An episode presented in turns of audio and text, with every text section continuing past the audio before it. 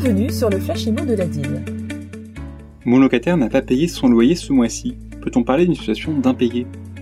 L'impayé est constitué par le non-paiement du loyer au terme convenu dans le contrat de location, quel que soit le secteur locatif. Dans le parc privé, de manière générale, le paiement du loyer se fait d'avance. On parle du paiement du loyer terme à échoir. En revanche, la CAF a une définition différente de l'impayé.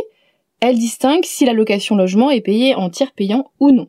Donc le versement du tiers payant, c'est le versement de la location directement dans les mains du bailleur. L'impayé est défini en termes de montant de la dette. Elle ne distingue pas si euh, la dette est continue ou discontinue. Si la location est versée en tiers payant, l'impayé est égal à la somme égale à au moins deux fois le montant mensuel net du loyer et charges, c'est-à-dire qu'on va déduire l'allocation logement du loyer. Si la location n'est pas versée en tiers payant, l'impayé est égal à la somme égale à au moins deux fois le montant mensuel brut du loyer et des charges. On se réfère au montant du loyer figurant dans le bail. Quelle première démarche puis-je engager auprès de mon locataire? Dès le premier impayé de loyer, nous vous conseillons de communiquer avec votre locataire. Surtout ne pas attendre trop longtemps. Dans un premier temps, un simple courrier peut lui être adressé avec une mise en demeure de payer par exemple. Vous pouvez par exemple l'inviter, en fonction de ses capacités, à ne pas trop aggraver la dette et à si possible effectuer des paiements du loyer, même partiels. Dans ce cas-là, vous lui transmettez un reçu. Il faut rechercher un accord amiable avec votre locataire sur une reprise du paiement, avec la mise en place d'un plan d'appurement adapté, bien sûr, à ses ressources. Dans ces cas-là, nous vous conseillons de le formaliser par écrit. Si la situation devient compliquée avec votre locataire, s'il existe des tensions, nous vous conseillons de faire appel à une personne extérieure au litige, comme par exemple un conciliateur de justice. Si l'impayé est dû à un litige avec votre locataire, par exemple la non-exécution de travaux, nous vous conseillons de faire appel à la commission départementale de conciliation des rapports locatifs. La mobilisation de la caution solidaire peut également être activée s'il en existe une. Je n'y connais pas grand-chose, mais existe-t-il des aides pour que mon locataire s'acquitte de la dette? Dans un premier temps, effectivement, vous pouvez inviter votre locataire à prendre rendez-vous avec un travailleur social qui vérifiera si des ouvertures de droits sont possibles. On distingue les aides au paiement du loyer mensuel et également les aides qui vont venir solder la dette locative. Il faut savoir que la majorité des ménages sont inconnus des services sociaux et méconnaissent les aides existantes. Il existe, par exemple, la location logement de la CAF les allocations logement de la CAF vont venir réduire le montant du loyer. Euh, il faut savoir que euh, les allocations euh, logement peuvent très bien être versées même si le locataire se trouve en situation d'impayé de loyer. Ce n'est pas incompatible. La loi Allure pose également le principe du maintien du versement des allocations logement pour les allocataires de bonne foi en situation d'impayé de loyer. Les allocations logement de la CAF peuvent venir se cumuler avec d'autres aides, comme par exemple les aides de la ville de Paris, Paris Logement. Il existe différents dispositifs selon la situation. Paris Logement, Paris Logement Famille, Paris Logement Famille monoparentale. Donc là encore, c'est une aide qui va venir réduire le montant du loyer mensuel. Concernant les aides au paiement de la dette locative, le FSL peut être sollicité. Le FSL est le Fonds de solidarité logement. C'est une aide donc au paiement de la dette locative départementale. Chaque département a son propre règlement FSL et donc ses propres critères d'attribution. Le FSL aide financièrement sous forme de subvention ou de prêt sans intérêt. La saisine du FSL peut intervenir tant que le ménage n'a pas été expulsé, même en toute fin de procédure d'expulsion, le FSL peut examiner en urgence les dossiers. Le FSL peut prendre en charge la dette de loyer ou de la redevance jusqu'à 11 000 euros, ainsi que les frais de justice. L'aide est directement versée au bailleur. Le locataire s'engage alors à reprendre le paiement du loyer courant. Le bailleur s'engage à renoncer à toute procédure d'expulsion éventuelle. Il ne s'engage en revanche pas sur la durée de location.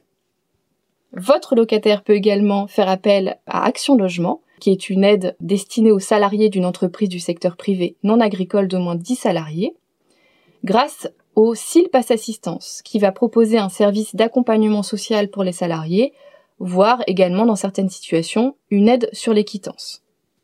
D'autres aides peuvent également être mobilisées auprès des caisses de retraite complémentaires par exemple. Quelle démarche puis-je engager pour recouvrer la dette locative?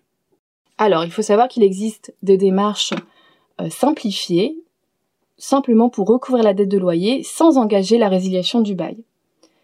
La procédure simplifiée de recouvrement des dettes de loyer via un commissaire de justice est possible pour les créances certaines, liquides et exigibles, issues d'un contrat n'excédant pas 100 000 euros.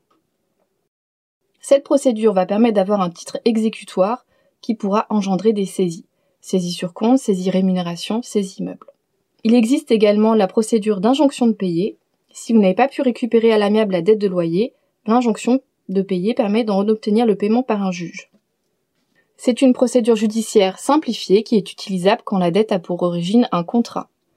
La créance ne doit pas être prescrite. Elle doit être certaine, liquide et exigible, c'est-à-dire qu'elle ne peut pas raisonnablement être contestée par votre locataire. Elle doit être arrivée à échéance et son montant doit être déterminé. C'est une procédure simplifiée gratuite que l'on peut initier grâce à un formulaire CERFA. Cette procédure permet d'obtenir une ordonnance d'injonction de payer comportant la formule exécutoire et qui permettra d'obtenir le recouvrement forcé de votre créance. J'ai entendu dire qu'expulser une personne pouvait être compliqué. Quelles sont les étapes d'une telle procédure?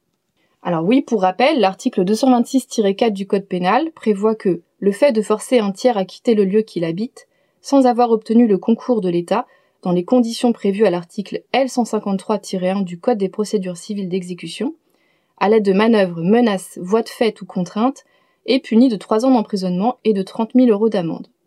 Vous ne pouvez donc pas expulser des personnes installées dans un local d'habitation vous appartenant sans intervention d'un juge sous peine d'être vous-même sujet à des poursuites. En moyenne, une procédure d'expulsion peut durer jusqu'à 18 mois. Il existe des délais et des étapes à respecter du fait de la législation française qui viennent protéger la résidence principale, le domicile du ménage. La première étape va être de délivrer un commandement de payer, qui est un acte délivré par un commissaire de justice, ordonnant à une personne d'exécuter ses obligations dans un délai. Suite à la réception de ce commandement de payer, votre locataire aura un délai de deux mois pour trouver une solution amiable ou bien euh, régler la dette. En cas d'échec, vous devrez donc assigner votre locataire à comparaître devant le juge des contentieux de la protection du tribunal judiciaire. Une audience vous sera fixée et le juge pourra décider de soit résilier le bail, soit suspendre les effets de la clause résolutoire et mettre en place un échéancier de paiement. C'est-à-dire que le bail n'est pas automatiquement résilié. Le juge a un pouvoir d'interprétation, et même dans ce cas, il peut imposer aux parties un échéancier de paiement. Il est donc préférable d'accepter un traitement amiable en amont proposé par votre locataire, car la résiliation n'est pas toujours automatique. Le juge a également un pouvoir d'octroi de délai de paiement pouvant aller jusqu'à 36 mois. Si le juge décide de la résiliation du bail, il peut également accorder un délai pour quitter les lieux, allant de 3 mois à 3 ans.